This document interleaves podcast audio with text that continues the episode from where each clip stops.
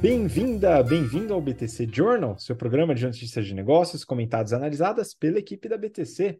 Meu nome é Gustavo Habib, eu sou instrutor de comunicação e negociação, e no episódio de hoje, dia 13 de outubro de 2023, sexta-feira 13, pois é, a gente vai falar sobre estratégia financials, financials com Cora Saúde e estratégia do Olive Garden. Também vou falar sobre tecnologia com Amazon competindo com Starlink e também o mercado de hidrogênio verde.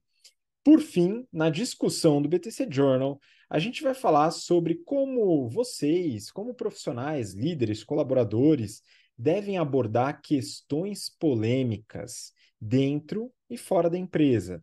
Questões relacionadas à política, à religião, temas sensíveis. E a gente vai comentar um pouquinho, fazer uma breve discussão sobre como abordar Claro que não posicionar sobre os temas, né? Mas como abordar esse tipo de situação dentro e fora da empresa, as nuances, as dificuldades envolvidas.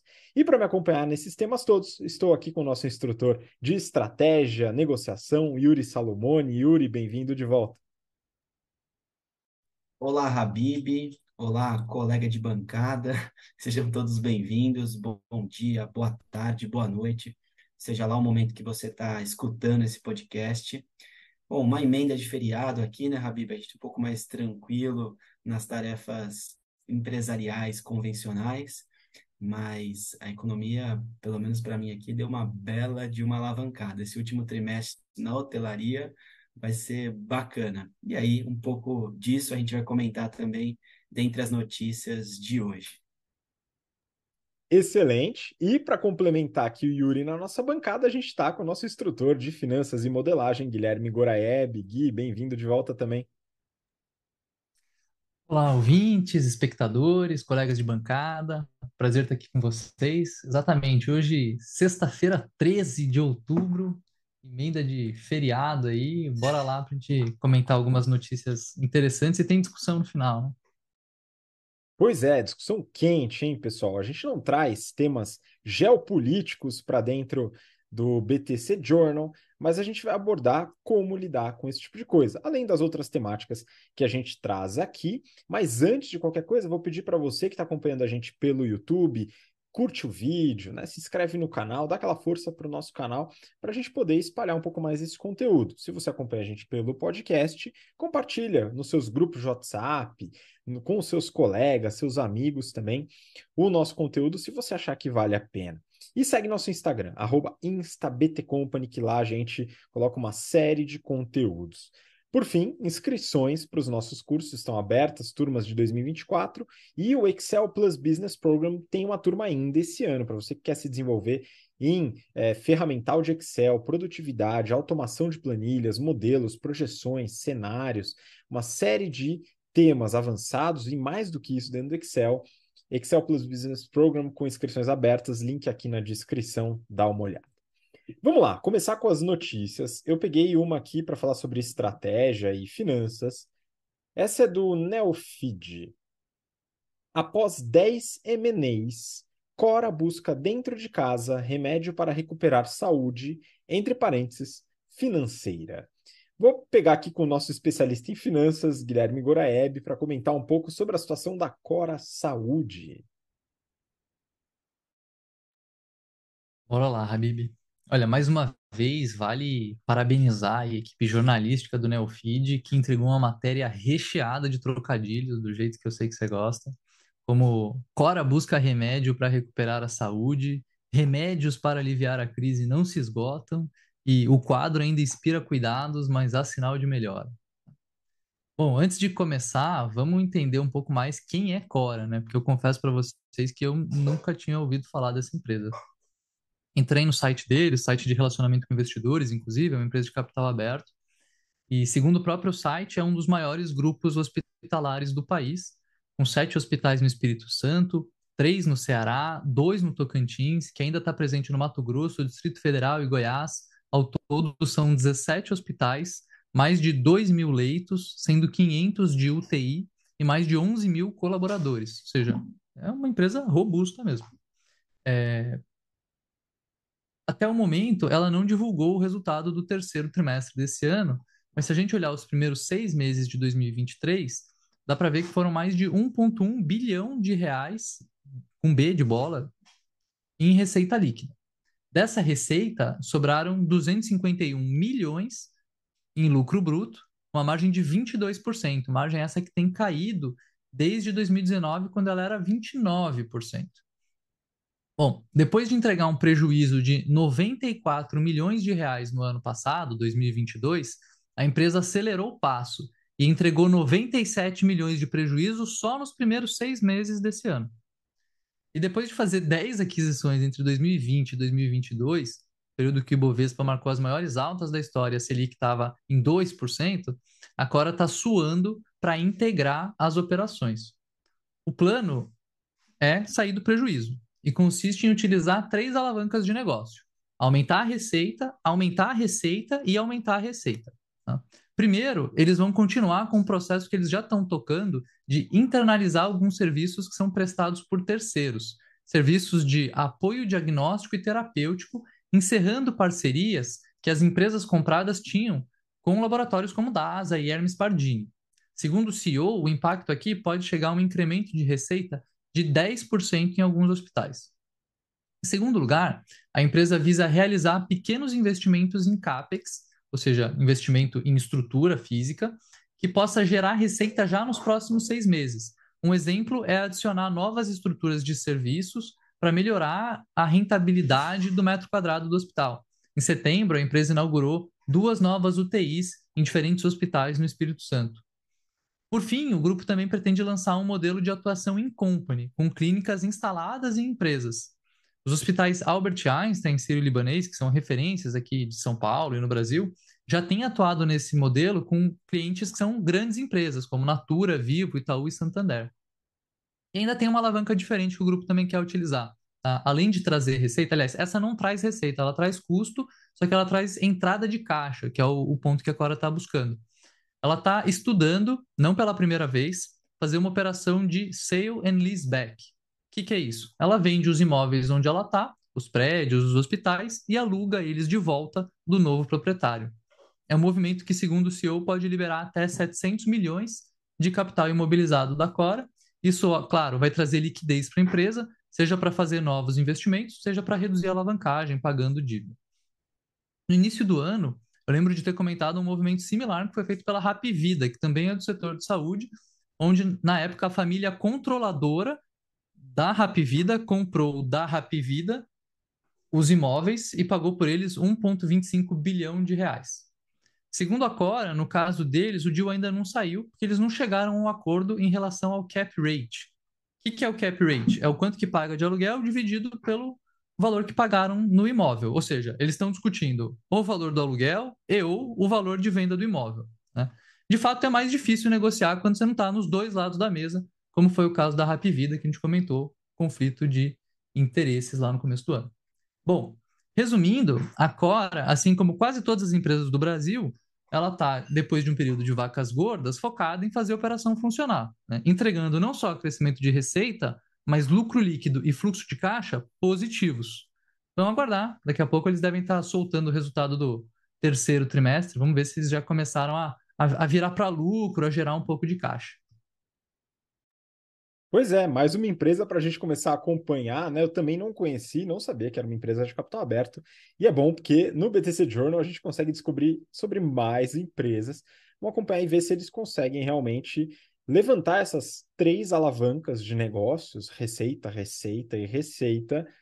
É, e aqui a gente, até dentro do, do General Business Program e no SFP, a gente fala muito sobre é, projeções, cenários e simulações em relação a variações de receita e variações de custo. E muitas vezes as empresas ficam focadas em reduzir custo, sendo que esforços para aumentar a receita podem ter resultados muito melhores a curto prazo é, no, no PNL lá no, na última linha. Tá? Então, isso é importante da gente começar a analisar, mas nem sempre é tão simples assim aumentar a receita.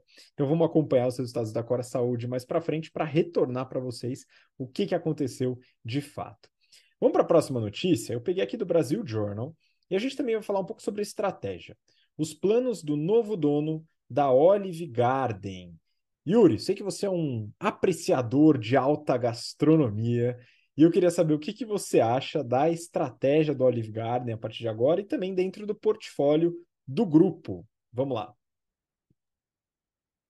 Boa, Habib. Bom, eu quero dividir aqui a notícia em três partes, além de responder que sim, adoro alta gastronomia, aprecio boas comidas, é, não estou no caminho do vegetarianismo como o Gui, gosto de carne, gosto de steak, mas vamos lá. É, dividindo aqui a notícia em três. Primeiro, os números, para a gente conhecer a empresa, para quem não, não tem muita noção aonde está, o que faz.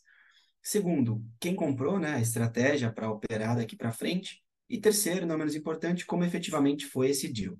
Primeiro, é, os números e história. Ela foi fundada em 1982 por Bill Darben, ele, são quase hoje mil lojas nos Estados Unidos, principalmente, com concentração em Orlando e Miami. É, uma vez que eu fui a Orlando, eu comi lá e, de fato, tem em toda esquina. No Brasil, é, o ticket médio, algo em torno de 70, a, de 60 a 70 reais por cliente. O conceito é que são pratos fartos, pratos grandes, onde a comida tem que sobrar. É um dos KPIs a comida sobrar. Um dos objetivos é fazer o marketing com o que sobra e levar a sacolinha para casa e fazer aquele anúncio de que, com certeza, é, alguém comeu no Oliver Garden ou é, vai comer em casa. Isso é bacana, e fazendo até um parênteses, né? É, há um conflito aqui com ESG, porque lojas de varejo, vou dar o exemplo da Intex aqui, da Zara, hoje vende a sacola e diz: traga a sua sacola reutilizável. E você sai, compra lá um, um, volume de roupas na Zara e sai sem a sacola. Coloca na sacola de outra loja, eventualmente de uma concorrente, de uma Renner, de uma Riachuelo. Como é que é isso, né? Como funciona esse negócio? É, confesso que fiquei aqui, na hora que eu estava lendo a notícia e, e tentando montar o que eu ia falar, há um certo conflito. E aí, você não gasta 50 centavos numa sacola para ajudar o mundo, legal, concordo, ESG, mas faz propaganda da outra empresa, coloca seu produto numa sacola de outra empresa.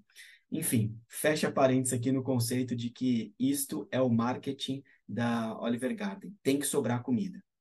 É, é uma cadeia de restaurantes especializada em culinária italiana e é a maior rede de comida italiana nos Estados Unidos é controlada pela holding Darby Restaurants, que é o fundador é, da empresa, a holding dele, isso globalmente, exceto no Brasil, na Colômbia, Panamá e República Dominicana, onde, desde 2013, esses direitos de franchising, de franquear, foram cedidos à IMC, International Meal Company. Vamos lá, fechou aqui o primeiro bloco. O segundo bloco, quem comprou? Jerônimo Júnior, por uma empresa chamada WOW, ou UOL, UAU Restaurants, é, que era uma pessoa que foi CEO, é uma pessoa que foi CEO por quatro anos da IMC. Então, já conhece a operação, já sabe como é que funciona, sabe dos números, dos financials, sabe de tudo. E por que, que ele por que, que ele saiu da IMC primeiro, né? Ele passou por um período absolutamente desafiador, até dividir com o Habib aqui, com o Gora antes, que é incrível. O cara passou por dois follow-ons, por turnaround, por mudança de acionista, por troca de conselho e por pandemia.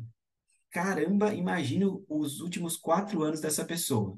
Dito isso, com todo esse desafio, ele beirou o burnout. Este foi o motivo da saída dele. Yuri, mas por que, que ele voltou? Uma pessoa que saiu para se recuperar, fisiologicamente, é, mentalmente, basicamente foi porque na saída dele, a IMC decidiu vender o Oliver Garden e ele, lá no seu plano de recuperação, olhou para aquilo e falou: caramba, mas eu posso tomar conta sozinha disso. E resolveu é, fazer uma oferta para comprar a Oliver Garden da IMC. Bom, uma pessoa física comprar uma pessoa jurídica, uma empresa, não é fácil. Tem que alavancar ou ter muito dinheiro, ser herdeiro, sei lá o quê.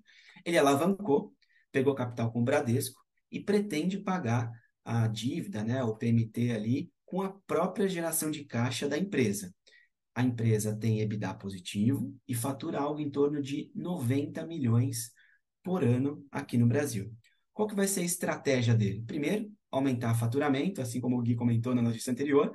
Aumentar a receita nunca é demais. Ele pretende aumentar o faturamento em 15%, elevar a margem EBITDA de 15% para 20%. A gente sabe no mercado que o benchmark são algo em torno de 18%, então ele quer estar tá acima do benchmark e hoje está abaixo, é um desafio grande. Ele tem lá 100 alavancas que ele vai utilizar, eu achei um pouco desfocado, 100 pontos de ação, é muita coisa ao mesmo tempo, mas enfim, é uma pessoa absolutamente experiente, passou por todo esse processo aí, é, tenho, tendo a acreditar que é capaz de entregar o que está prometendo. Ok, é, ele vai ter uma expansão geográfica, ah, o plano dele é ir para expandir no sudeste de São Paulo, de, no sudeste do Brasil, indo para Rio de Janeiro, além de São Paulo. É, voltando, né? Ele é uma loja que tem quase mil, é uma rede que tem quase mil lojas em Orlando e Miami, nos Estados Unidos, bastante pulverizada lá. Aqui no Brasil, onde ela está localizada? Em aeroportos. Então, é onde o gringo vem e conhece a marca, estrategicamente geolocalizada, é, num lugar interessante. Mas saibamos que é, o custo de ocupação, né, o custo total de ocupação de uma loja em aeroporto é pior do que em shopping, dado o fluxo diário intenso de pessoas. Então, é, deve ter uma, um SG&A aí alto para ser controlado. Óbvio que o Jerônimo deve ter conhecimento para eventualmente reduzir esse custo. Uma eventual expansão, para cada loja, um investimento de uma é, gira em torno de algo assim de 5, 5 milhões e meio de reais para abrir uma no nova loja. O cara alavancou para pagar esse deal, para a expansão vai precisar de dinheiro próprio, é, vai ser um desafio e tanto. Qual que é o perfil do consumidor, né? É um perfil de classe C, o C é como aspiracional, a pessoa que quer comer no restaurante melhor, e a classe B é um restaurante do dia a dia. Ele tangencia a classe A. Essa é a persona que come nos restaurantes da, da Olive. Bom, terceiro, último e não menos importante, como é que foi o deal? Né? A IMC, International Meal Company, vendeu essa operação por, por 42 milhões de reais. Yuri, é uma, operação pequena para a EMC. Sim, as outras três deles, que são Pizza Hut, KFC e frango, assado, é de fato o portfólio que eles querem focar desenvolvimento e crescimento. O Edivaldo, atual CEO, COO da, da IMC, ele trabalhou comigo no fundo de investimentos, na Algaia, em 2014, 2015, onde eu fui trainee. Então, um abraço Edivaldo, que deve estar presente nesse dia. Eu não tive tempo hábil de conversar com ele aqui para saber como é que foi trazer insider information para a gente, mas muito provavelmente ele deve estar envolvido com isso. Um abraço e boa sorte para a IMC, que capitalizou essa rede menor, provavelmente para investir em Pizza Hut, KFC e frango assado. É, o, o, comprador, que é o Jerônimo, ele vai ser um master franqueado, assim como era a IMC, que não poderá subfranquear. Então, ele não pode passar o direito a terceiros. É ele que tem que abrir as lojas próprias. Voltando, se ele quiser expandir, vai ter que gastar 5 milhas de reais para abrir cada lojinha aí. Vai precisar de grana. É, ele vai ser um franqueador, um franqueado exclusivo da marca no Brasil. Então, ninguém abre uma Olive sem passar pelo Jerônimo, ou seja, ser sócio dele, porque ele não pode subfranquear. É um desafio tanto, Habib, Gora e ouvintes, é bastante interessante. Eu que vivo no aeroporto de Congonhas, de Guarulhos, vira e mexe, eu como é, ali rapidinho para entrar no avião, para viajar. Gosto bastante. A especialidade deles é o fettuccine e é uma delícia. Sugiro aí aos nossos ouvintes que, enfim, passam pelos aeroportos e shoppings como Morumbi, em São Paulo, que tem essa loja, é, que possam usufruir e comer. Tem no Terminal 3 em Guarulhos, para quem vai para o Internacional, tem no Terminal 2. Se quiser mais dicas, é só me chamar aí no inbox, no pessoal, que eu passo, que eu adoro, e vou acompanhar esse movimento deles, porque eu não quero que feche essa loja, Habib. Vendeu e que dê certo, e que cresça, se desenvolva, para a gente ter mais opções no mercado. Boa, gostei, Yuri, que você defende a loja até se precisar virar o influenciador de viagens. É muito bom, gostei, Yuri vai virar um mega influenciador de viagens aí Eu, eu apoio, hein? já sou seguidor. Bom, vamos seguir para o próximo bloco. A gente vai falar um pouco de tecnologia. Mas antes da gente entrar nos temas, pessoal, eu preciso compartilhar que eu realmente fico surpreso com a capacidade da Insider de desenvolver tecnologia nas roupas, pessoal. É um negócio impressionante. A gente vai falar de é, Amazon, vamos falar de Starlink, a gente vai falar de hidrogênio verde. E quando a gente pensa em tecnologia, é muito raro a gente pensar em tecnologia têxtil, né? Mas a Insider sempre me lembra disso, porque realmente faz sentido. E eles tiveram uma evolução nas meias, que eu já era fã. Agora tem as Spectrum Socks 2.0 e uh, o beabá da Insider, que é a tecnologia anti-odor, né? Não desbota na lavagem, você não precisa passar, ajuda a regular a temperatura na, na região ali da roupa, garante uma evaporação, uma evaporação rápida do suor.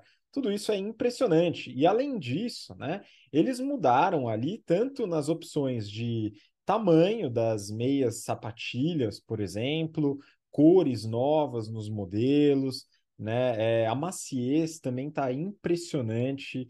É realmente uma meia que eu passei a usar bastante. Eu tenho outras meias também, mas vou te falar que cada vez mais a Insider está presente dentro das minhas gavetas, viu, pessoal? Quase é, sofro bullying dentro de casa é, pelo excesso de roupas da Insider, mas eu realmente gosto bastante, hein?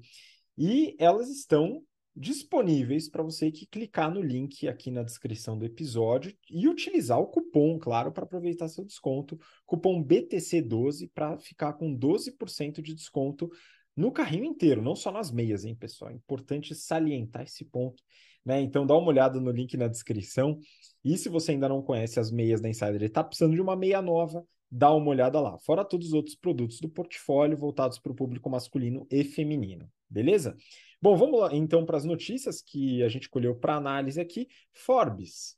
Amazon lança protótipos de satélites de internet para competir com Starlink. Gui, a gente falou sobre a Starlink alguns episódios atrás, o funcionamento, parece que funciona muito bem. O Yuri comentou que um colega é, adquiriu Starlink recentemente, a internet voa, né? Muito boa como internet por satélite. E agora parece que a Amazon quer um filão desse mercado. Eu queria que você desse os seus pitacos aí, e comentasse um pouco sobre a notícia. Vamos lá, Habib. É, então, eu fiquei pensando aqui, né? É, a gente vê, assim, tem, tem muita galera que não tem um tostão no bolso e fica competindo para ter o último iPhone. Galera que ganha um pouquinho mais fica competindo para ter o carro mais, mais legal, o carro da moda, né? Atualmente os SUVs e tal. E no ramo bilionário, né, nessa outra faixa de renda aí, a competição é para quem tem o foguete maior. A Amazon, do Jeff Bezos, contratou 83 lançamentos de foguetes de empresas como Blue Origin, também do Bezos, United Launch Alliance, uma empresa americana, e Ariane Space, uma empresa francesa.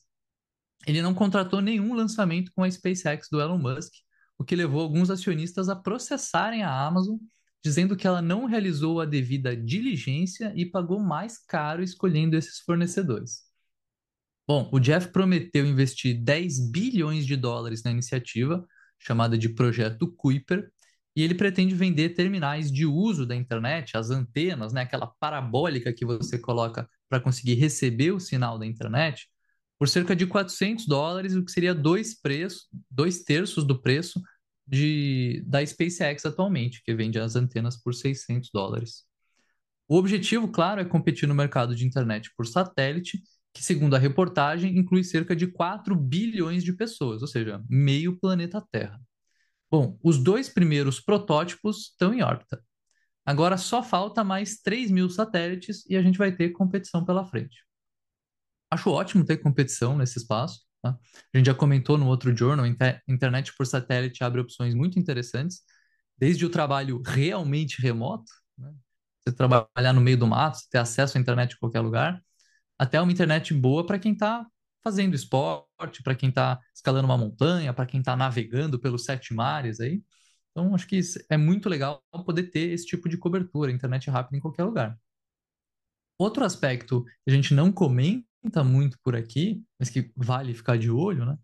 é o poder geopolítico que a SpaceX tem exercido com a rede de satélites dele. Né? Hoje, o Elon Musk ele tem um poder de Estado. Né? Ele consegue ligar ou desligar as comunicações em uma zona de guerra, onde a, a comunicação né, padrão ali não está funcionando, o satélite chega lá ou não chega lá e ele que decide.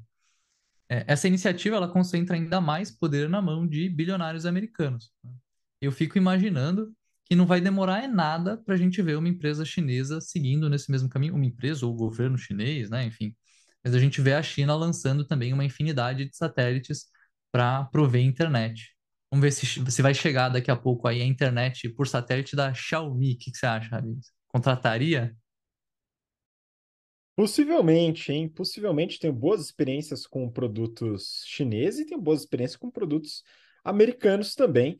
É, mas parece que é uma solução interessante para essas situações que você mesmo colocou. Claro, 4G, 5G, todos eles funcionam muito bem. A China investiu muito fortemente em 5G através da Huawei, etc. Mas a internet por satélite é mais uma opção e tem tido boas experiências. Né? Agora vamos ver realmente até onde vai o poderio desses bilionários, não só americanos, né? mas os americanos, vamos dizer que são mais caricaturais nesse sentido, é, seja pelas camisas a lá Agostinho Carrara que o Jeff Bezos costuma usar em determinados eventos, seja pela excentricidade, excentricidade do Elon Musk também em seus posicionamentos. Né? Então é mais legal fazer piada com Elon Musk e Jeff Bezos do que eventuais bilionários chineses, viu, Gui? Enfim, de qualquer maneira, é um mercado latente que eventualmente vai ter a sua competição ampliada, o que vai facilitar na redução do custo, que é tema também da próxima notícia. A gente vai falar aqui de uma notícia da Exame.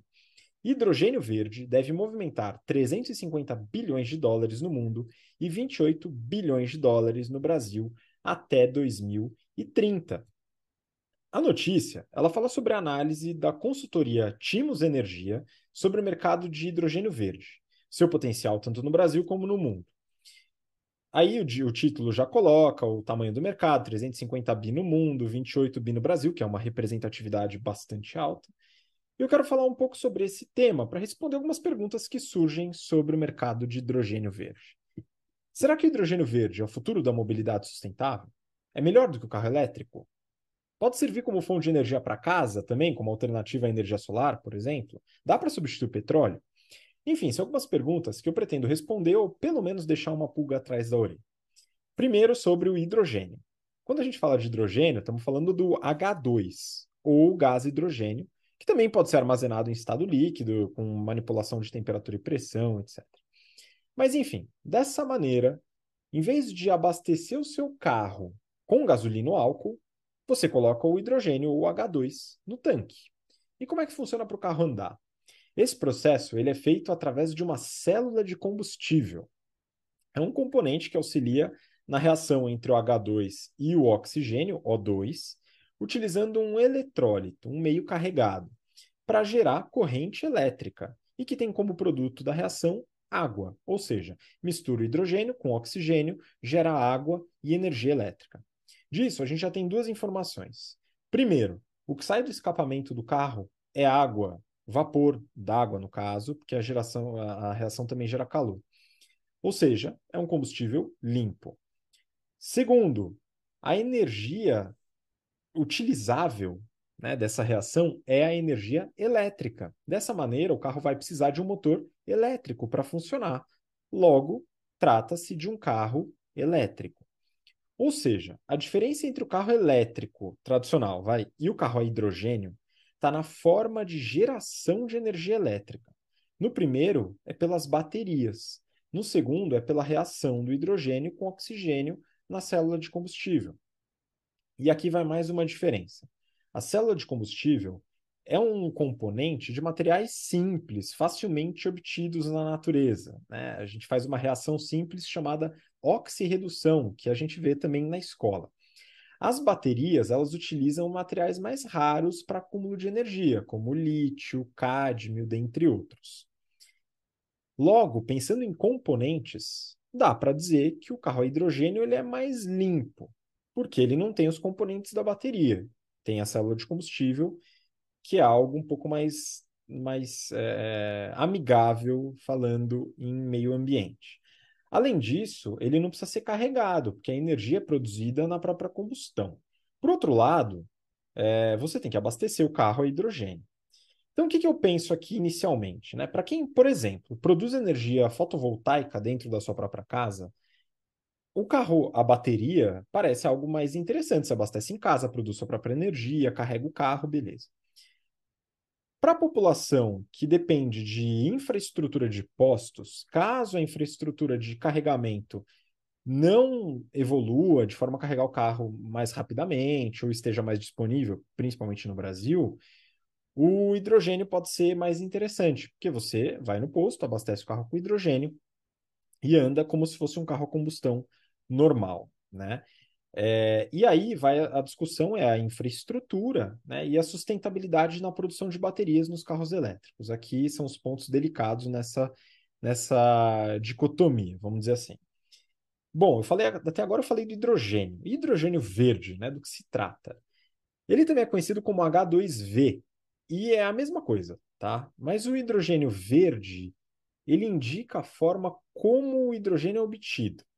Hidrogênio não se colhe na terra, não dá em árvore, você tem que produzir. E tem algumas formas para isso. Uma delas é extrair o hidrogênio de combustíveis fósseis. Outra é através de bioreatores com algas, por exemplo. É uma forma biológica de extrair hidrogênio.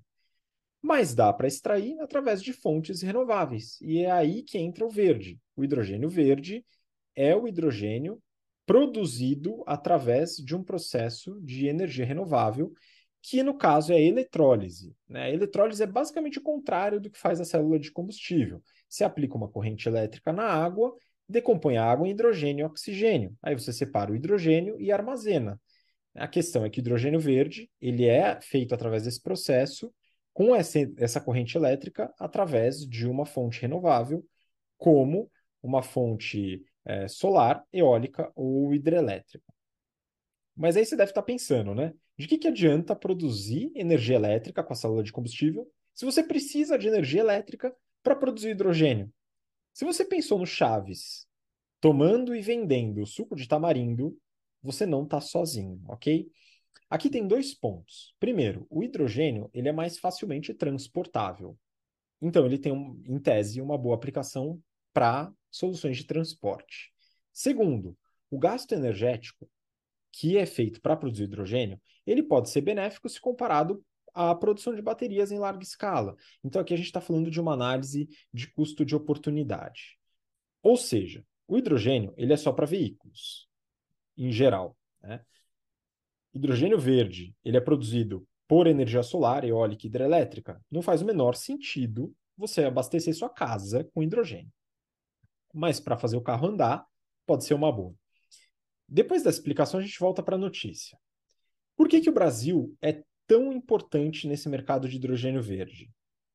Porque a matriz energética brasileira é majoritariamente limpa e o Brasil tem muita água, que são os componentes necessários para a produção do H2V. A consultoria aponta como uma necessidade a estratégia nacional que envolve investimentos públicos e de agentes privados para fortalecer esse mercado para transporte rodoviário, aéreo, marítimo e também ferroviário. Legal, tudo muito bom. Qual que é o problema? Sim, é caro produzir hidrogênio verde. Muito caro. O preço hoje, segundo a reportagem, é de cerca de 2 dólares por quilo, sendo a energia elétrica da eletrólise do processo de produção 50% do total. E aí eles colocam que até 2050 o usuário deve pagar 3 dólares por quilo, 15 reais por quilo hoje, no câmbio de hoje, né? E esse seria um preço exorbitante. Se o hidrogênio ganhar escala, deve acontecer o que aconteceu com energia fotovoltaica, energia eólica, a redução do custo unitário e também do preço, viabilizando o mercado e possibilitando mais uma alternativa limpa como transporte. Isso depende sim de muito investimento, mas é mais uma opção para a gente sair da necessidade dos combustíveis fósseis e tentar fazer com que tenhamos um ar mais respirável nas próximas décadas. Torço aí pelo sucesso do hidrogênio, acredito que ele pode conviver muito bem com veículos elétricos e outras soluções de transporte, lembrando que o transporte público é mais interessante ainda para o meio ambiente por compartilhar o transporte com muita gente, ao invés de ter uma pessoa por carro. Acho que é um ponto relevante. Bom, vamos para a discussão do nosso BTC Journal. Eu peguei aqui uma notícia, mas na verdade é só para ilustrar o tema geral que a gente vai falar. Notícia do Infomoney e o título é Eleições 2022. Posso ser demitido por justa, casa, por justa causa ao expressar opinião política no expediente? O que, que eu quero colocar aqui como pano de fundo? Né? Nessa semana, é, estamos passando por uma, um agravamento de uma situação geopolítica bastante tensa, que é o conflito Israel-Palestina. Né? Então, essa semana, para quem acompanha o noticiário, houve um ataque do Hamas, que é um partido e um movimento palestino que hoje domina a faixa de Gaza, que é a região hoje onde predomina o povo palestino, né, e acaba tendo uma série de dificuldades naquela região. E várias personalidades emitiram suas opiniões, enfim, muitos foram criticados, etc. Enfim, uma série de questões nas quais a gente não vai entrar aqui especificamente, mas aí a gente lembrou dessa questão, né? E estávamos conversando sobre isso, Guilherme, Yuri e eu. É, o posicionamento de colaboradores e líderes dentro das empresas ou até fora das empresas, como que isso se dá? Como isso é visto? Como você que está acompanhando a gente deve analisar um eventual posicionamento político dentro da empresa ou fora da empresa, tá? E eu quero que o Yuri comente um pouquinho, já contextualize a discussão para depois o Gui e eu podermos seguir com os pitacos. Yuri, pode começar. Vamos lá, Habib. É, bom, trazer temas para discussão, acho que o Gui vai trazer um pouco sobre a palavra discussão, não é, é certo ou errado, é conversa sobre o assunto. Então, quando a gente fala de temas polêmicos, e aí a gente fala de política, futebol, esporte, né, religião, questão do aborto, casamento homoafetivo, é, pauta de, dos costumes, vamos generalizar assim, é preocupante é, o posicionamento nas empresas. E é preocupante pelo seguinte: uma coisa é eu falar em nome de uma pessoa física. Eu, Yuri Salomone, estou dando a minha opinião. Outra coisa é eu, Yuri Salomone, ser a persona da empresa para a qual eu trabalho, então eu sou a pessoa propaganda, e falar em nome disso, de algo que é, é polêmico, que, enfim, as pessoas discutem e têm opiniões diversas. Então, acho que o primeiro ponto aqui, Habib, Gora e ouvintes, é a gente separar. Eu sou uma pessoa politicamente exposta, sou uma pessoa socialmente exposta, eu falo em nome da pessoa física ou eu falo em nome da empresa. Eu, eu sou a persona que fala em nome de, de uma empresa. Quando a gente fala do Elon Musk emitindo uma opinião política, ele é a pessoa da Tesla, ele é a pessoa do X, né, do, do Twitter agora. É, quando a gente fala do Zuckerberg, a gente fala do Facebook, da Meta. Então, são pessoas que representam as suas entidades. Quando a Cris, a Cris emite uma, uma nota, fala sobre um assunto, ela é a persona do Nubank. Então, aqui só para dar, a Maria Luísa Trajano, ela fala em nome da Magazine Luiza, ela é a persona que representa, apesar que não necessariamente é, é ela que, que faz a relação com os investidores é, das suas empresas. Então, dividir aqui esses dois pontos. Se você é uma pessoa física, quer emitir a sua opinião, a faça, mas o problema é, saiba das consequências. Este é o ponto de atenção. As redes sociais gravam para a eternidade o que você publicou, o vídeo que você subiu, é, o assunto que você está é, afim de falar, emitir sua opinião. Então, de um tempo para cá, das redes sociais para cá, dos devices que gravam tudo, é, do YouTube que tem os vídeos aí de maneira talvez eterna, você pode mudar de opinião, não pode? Você, você pensa da mesma forma que você pensava há 20 anos atrás, há 10 anos atrás, então, o fato de você ser gravado, isso pode ser usado contra você num momento diferente no futuro. Você sabe se você não vai ser um, uma pessoa que vai se candidatar a vereador, a prefeito, a governador ou a presidente de um país? Aí você emite uma opinião contra um partido e lá na frente você se junta a esse partido político, por exemplo, para se candidatar, é, uma coligação. E aí, como é que faz? É, você falou lá atrás, você vai ter que pedir desculpa, você vai desdizer o que você disse, você apagar o seu vídeo, começa a ficar difícil. Então, eu queria trazer essa questão de você falar em nome próprio e em nome de uma empresa. Mas aqui a gente não vai ficar é, dando regra a vocês, ah, é assim, é assado, é certo, é errado. A ideia aqui é abordar uma boa prática. Então, como abordar isso no dia a dia de uma empresa? Primeiro ponto, não ser extremista. A sua opinião, por mais conhecedor do assunto que você seja, por mais dominador daquela ação, por mais inserido naquele mundo que você esteja, a sua opinião não é única no mundo. Temos 8 bilhões de pessoas no mundo temos diferentes opiniões, diferentes pessoas, jeitos de pensar e agir, e tivemos diferentes culturas é, ao crescer. Não tem certo ou errado. Óbvio que a gente tem as nossas opiniões, é, a gente não vai apoiar grupo extremista, a gente vai apoiar terrorismo, a gente não vai apoiar pessoas que têm discursos de ódio contra minorias. Isso eu não quero e não vou fazer.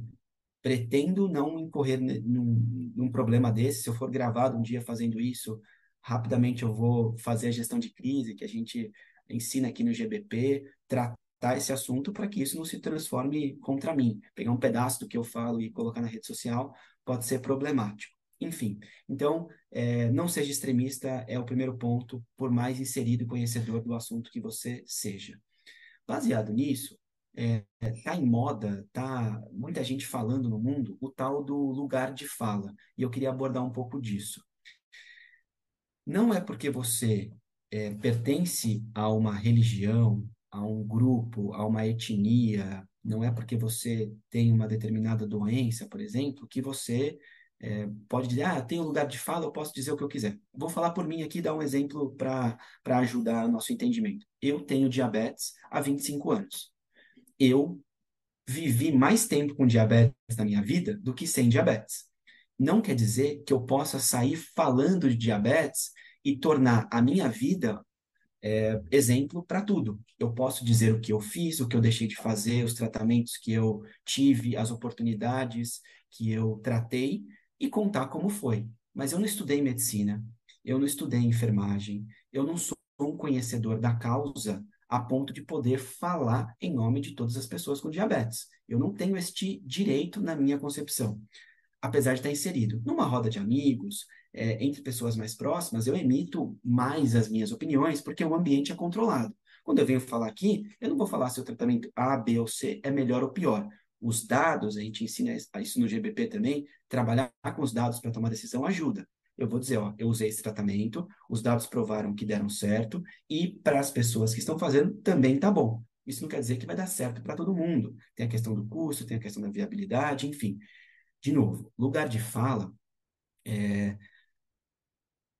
eu posso falar sobre o assunto, eu vou estudar sobre o assunto, mas não é porque eu não estudei que eu não posso comentar numa roda de amigos, que eu não posso aqui dar o meu depoimento.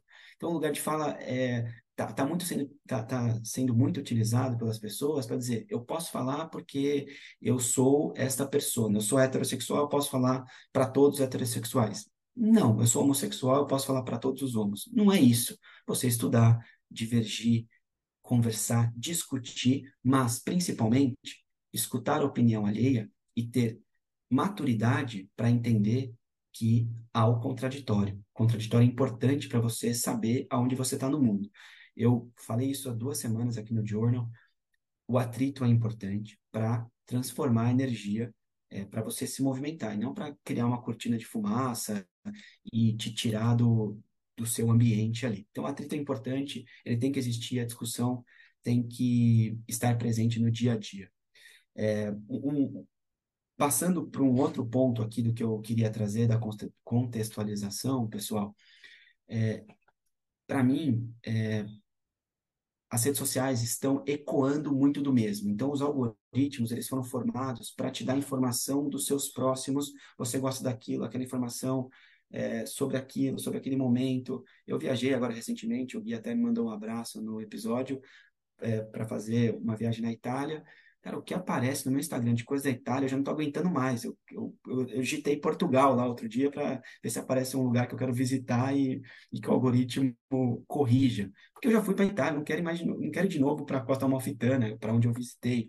Então, é, esse algoritmo, a gente está ecoando mais do mesmo. Então, eu vi lá um monte de lugar que eu já fui e vi lugares que eu não fui. Falei, ah, caramba, tenho que voltar para ir nesse lugar que eu não visitei. É, cuidado para isso não ser usado contra você.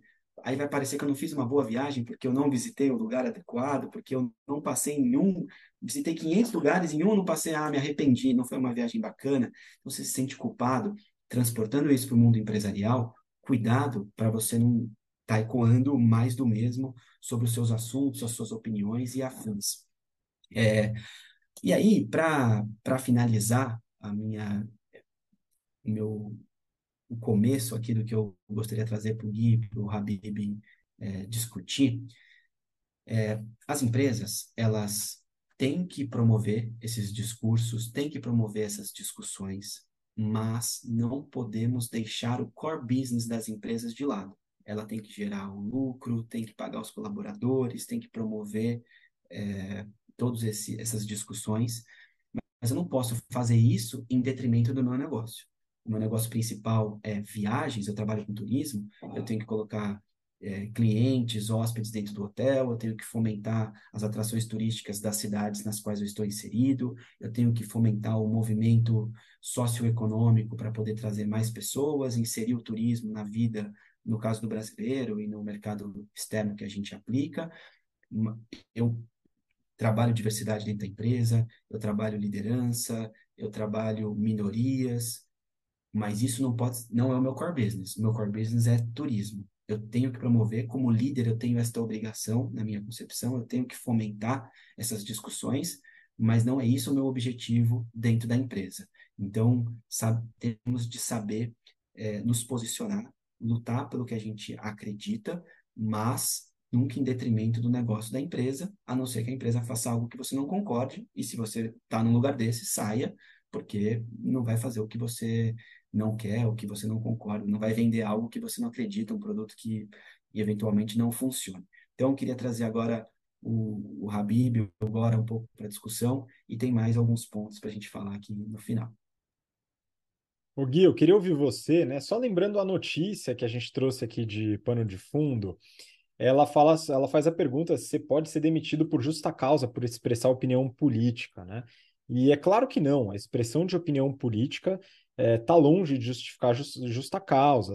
Caso, né, isso só aconteceria numa eventual agressão, uma agressão física, né, algum tipo de situação é, bastante extrema dentro do trabalho que ultrapasse né, a, a opinião política mas me parece eventualmente temerário, tá? Por outros motivos. Eu queria ouvir um pouco a sua visão sobre isso, os temas polêmicos pelos colaboradores, no mercado de trabalho. Você acho que comentou bastante sobre dentro da empresa, né?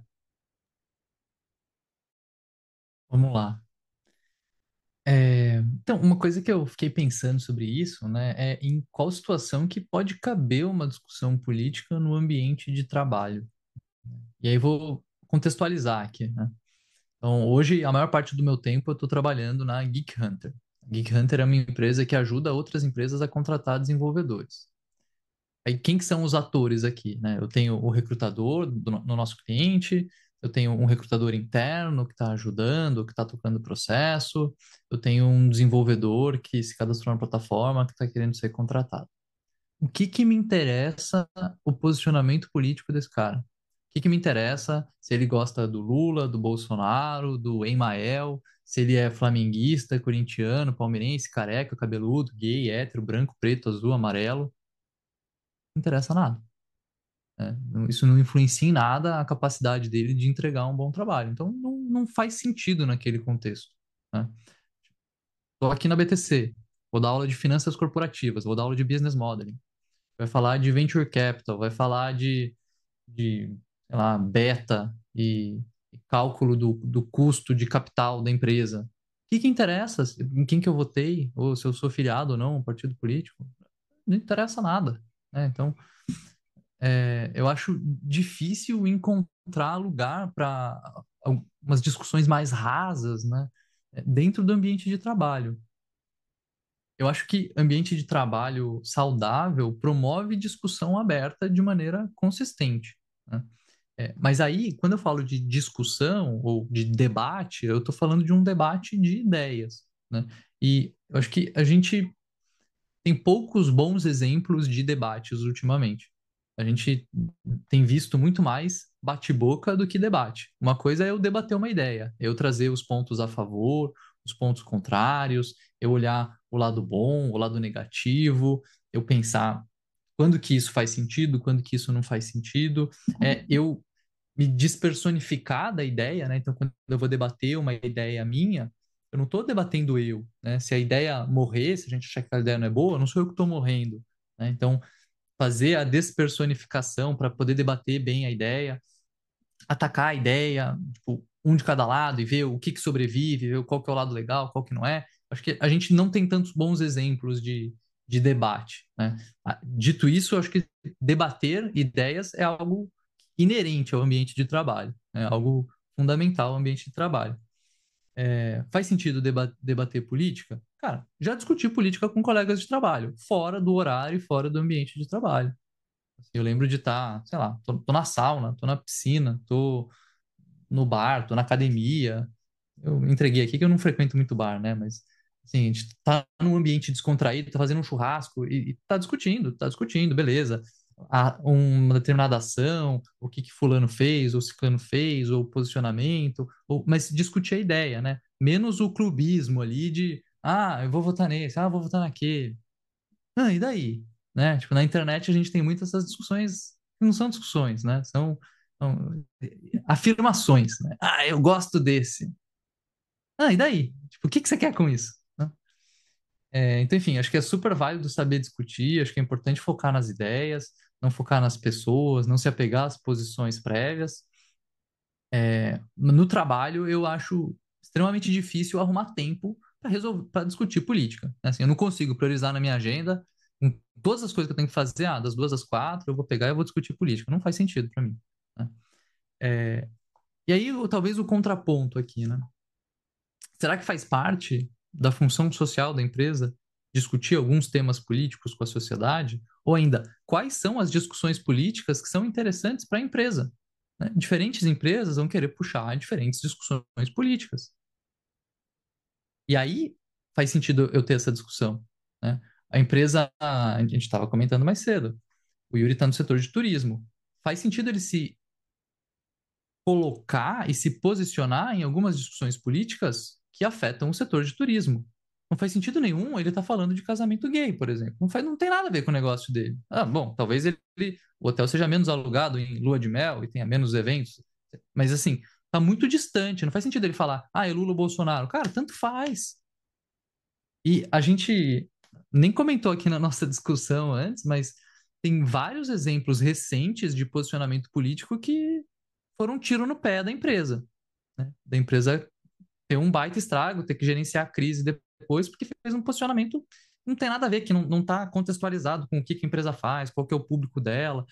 Então, ela não, não entendendo bem o público, ela consegue fazer um estrago aqui. Né? Então, a maneira boa de, acho que, pensar sobre isso, né? Pensar qual que é o posicionamento, será que ele faz sentido para o meu negócio? Qual que é o risco que eu tenho de fazer esse tipo de posicionamento? E, honestamente, discussões assim mais clubistas, eu não vejo sentido nenhum e não vejo como priorizar isso aqui na minha agenda. Não faz sentido estar tá, tá discutindo se é o partido A ou o partido B. Tá?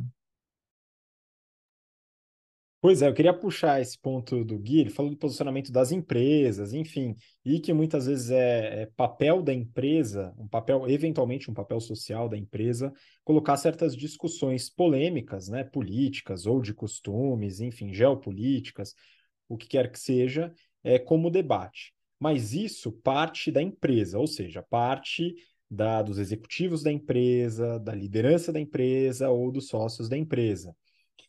Agora eu queria passar o outro ponto de vista, né? Do colaborador, da pessoa que está lá trabalhando numa boa, se desenvolvendo. Muitos de vocês que nos ouvem é, estão nessa posição nas empresas. E aí é o seguinte: é, eu, durante a minha carreira, passei por algumas empresas e observei como sendo absolutamente comum. Conversa de café, é, prévia de alguma reunião, almoço, tudo isso no ambiente de trabalho discussões políticas, discussões polêmicas como um todo, tá? Majoritariamente políticas, mas não necessariamente políticas. Um comentário aqui, uh, alguém compartilhando uma notícia que leu de manhã ali. Então, na minha vivência, isso acontece, né? Isso simplesmente surge, né? É mesmo que você, como boa prática, não coloque. Eu acho que esse é um ponto que eu gostaria de salientar. É, e eu vou colocar aqui o meu lugar de fala, viu, Yuri? Então, é, o Yuri comentou sobre o lugar de fala dele é, so, sobre a diabetes, etc., que ele tem a experiência, que ele passa a experiência dele, mas ele não é um especialista no tema, não é médico, etc. Eu tenho o meu lugar de fala é, de, de caso geral. É, a minha opinião sobre diversos temas, ela difere da opinião majoritária em um determinado é, ambiente. Então, eu costumo ter uma opinião diferente da opinião majoritária, da opinião que é popular dentro daquele ambiente, geralmente as empresas que eu trabalhei. E aí é o seguinte, o que, que eu aprendi nesse caminho? É, um primeiro aprendizado foi não levantar a discussão, né? não levantar, simplesmente não trazer absolutamente nada. Pegando essa boa prática que o Gui acabou de colocar, qual que é a importância, qual que é a relevância desse tipo de tema dentro do ambiente de trabalho? Né? Por que, que eu estou fazendo isso? Pensar um pouco tanto na motivação, né? qual que é o benefício de trazer, fazer essa análise de upside, downside, né? qual que é o benefício, qual que é o malefício que isso pode me trazer. Em geral, o malefício é maior do que o benefício que isso traz.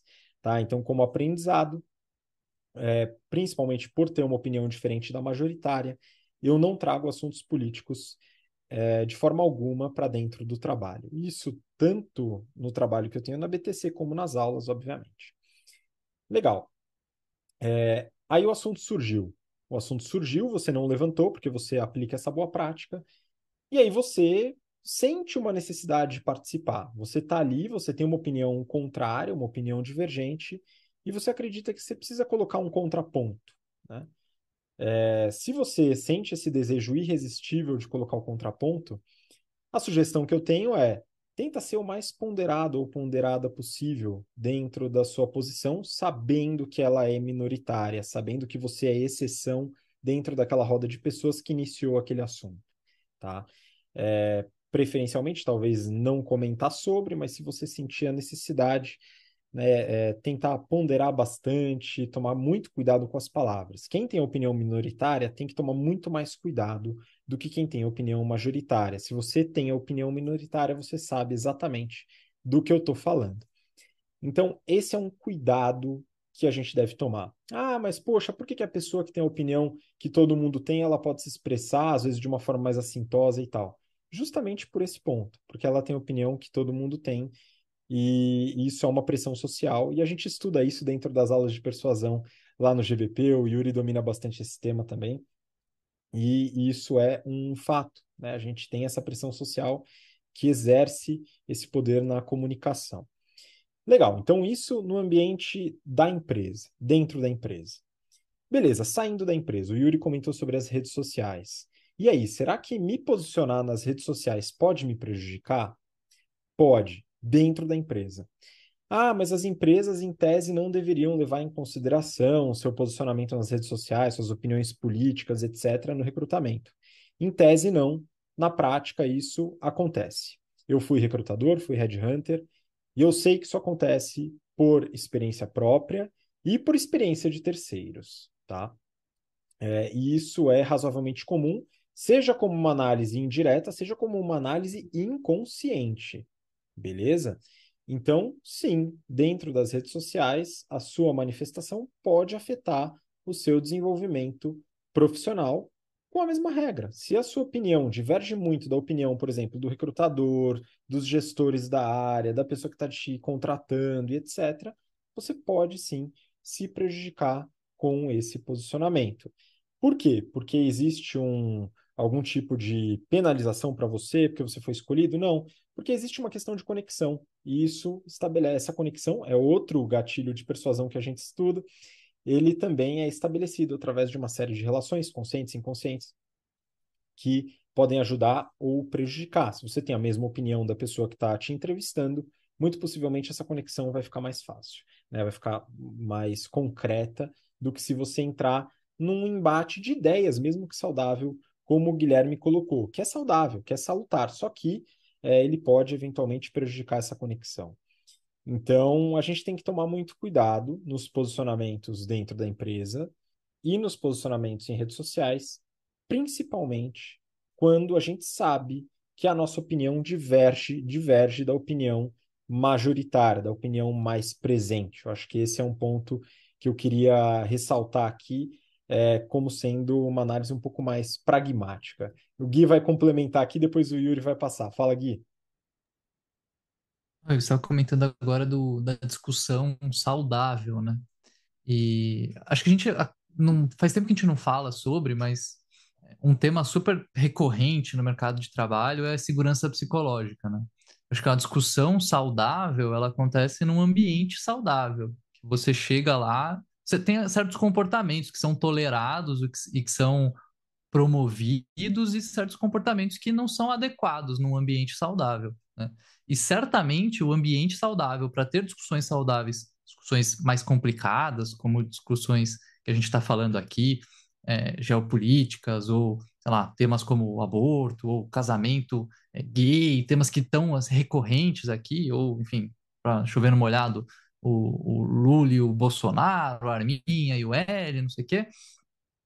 O ambiente saudável para essa discussão não é o Facebook, não é o Instagram, não é o LinkedIn. Assim, acho que não dá para você, na minha opinião, desenvolver esses temas com a profundidade necessária nesses ambientes. Então, talvez não faça sentido você se colocar lá, se posicionar, é um negócio que só, a única chance que tem ali é de, de backfire, né? É tipo, o que, que você vai ganhar com isso? Não vejo muito upside. A velha análise upside downside. Fala aí, Yuri, complementa. Não, acho que até para para encerrar aqui, na minha parte, Habib, quando o, o Gora dividiu em dois o raciocínio dele no começo, queria colaborar, né? Qual que é o impacto que tem? No caso do Gui, tinha pouco, ele citou a questão do turismo. Vamos pensar uma empresa aérea que um dos maiores ofensores do PNL, um dos maiores custos do, do negócio dela é o combustível, é o querosene. E aí a guerra da Rússia e da Ucrânia, a guerra agora Palestina-Israel, Hamas, impactam no valor do petróleo. É óbvio que os executivos dessas empresas estão discutindo a guerra. E neste momento não dá para dizer é o lado A, o lado B, vou apoiar, não vou apoiar. É como isso impacta o nosso negócio, qual é a consequência para o nosso resultado e o que vamos fazer para resolver e para ajudar, se couber a nós ajudarmos. É, isso para falar da companhia aérea, mas uma transportadora também. Pô, meu pai trabalha com transportes, aumentou 30% o valor do, do petróleo nos últimos no último ano, depois da guerra da Rússia e da Ucrânia agora com a Palestina e Israel também. Então, assim, é muita coisa envolvida. Os executivos estão é, preocupados e discutindo esse tipo de coisa. E os colaboradores? Será que eles não, estão, não devem estar preocupados também de discutir de uma maneira mais harmônica o assunto, no sentido de, putz, isso vai onerar a gente, vamos entregar menos resultado, vou ter o meu bônus comprometido no final do ano. Isso para tirar o peso social da guerra, né? Não estou aqui é, comparando lucro com pessoas que faleceram ou foram mortas por terroristas. Eu estou falando exclusivamente de o que está impactando a minha empresa. Colaborador tem que saber, sim, estar informado sobre o assunto e discutir é, num nível adequado. Mas, de novo, sem certo e errado. Qual é o impacto para o nosso negócio, qual é o impacto para mim como pessoa prestadora de serviço para determinada empresa. Então, até queria é, encerrar aqui a minha participação e agradecer a todos os ouvintes que estiveram com a gente até aqui. Essa última discussão foi um pouco mais delicada. É, comente aí pra, no, no Spotify, no YouTube, o que, que vocês acham, quais são as suas opiniões. Lembrando que a gente não vai promover um debate aqui, como o Gui falou, não é nas redes sociais que a gente vai promover esse debate, a gente pode marcar um dia e entrar numa live para promover esse tipo de discussão, mas a ideia é que você.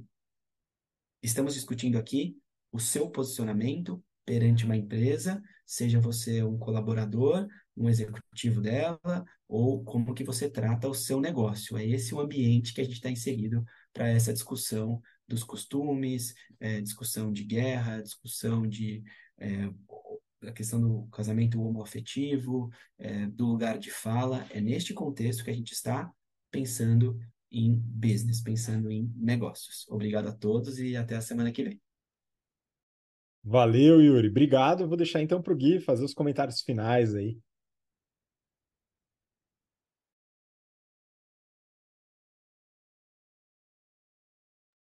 Tá no mudo, Gui. Pô. É, bom, pessoal, obrigado pela paciência, pela atenção. É, espero que vocês tenham gostado do, desse episódio. Se vocês gostaram, comentem lá no YouTube, compartilhem com os amigos. E, bom, foi a vez do Yuri, agora é a minha. Vou entrar de férias. A gente se vê mês que vem, pessoal. Até mais. Pois é, aproveite as férias, tem essas discussões calorosas nas férias aí, Gui ou não, aproveita para descansar mesmo, né? Muito bom. É, eu só vou fazer uma última ponderação que eu, eu, eu, tendo a concordar muito com o Yuri, com o Gui, sobre o local adequado para ter determinadas discussões. E eu, como vocês sabem, eu sou bastante ausente das redes sociais por alguns motivos, e eu acredito fielmente que é o pior lugar para se ter esse tipo de debate. Né? Você pode divulgar livros nas redes sociais, você pode divulgar documentários, você pode divulgar artigos, etc. Isso seria um bom uso da rede social. Mas talvez o posicionamento direto através da rede social, além de não, não ter aquele, aquele esperado convencimento dos outros que você acha que teria e nunca tem, tá? É, pode trazer ainda problemas é, na sua, no seu desenvolvimento profissional. Então, acho que são alguns cuidados aí que a gente pode ter para a nossa carreira. E se você sente uma necessidade de agir por causa daquilo que você acredita, a minha recomendação é procurar atuar de fato naquilo que você acredita, seja se filiando a um partido, seja é, atuando por algum movimento social ou financiando algum movimento, algum instituto, algo que possa trazer alguma diferença relevante. E o melhor de tudo, você pode fazer isso de forma completamente anônima ou sem falar para ninguém, ok? Então fica aí essa dica final. E eu queria agradecer de novo sua participação, sua paciência por acompanhar a gente até agora e a gente se vê no próximo episódio, sem o Gui, que estará de férias, mas com o Yuri certamente estaremos aqui, ok? A gente se vê na próxima semana. Um grande abraço, até lá. Tchau, tchau.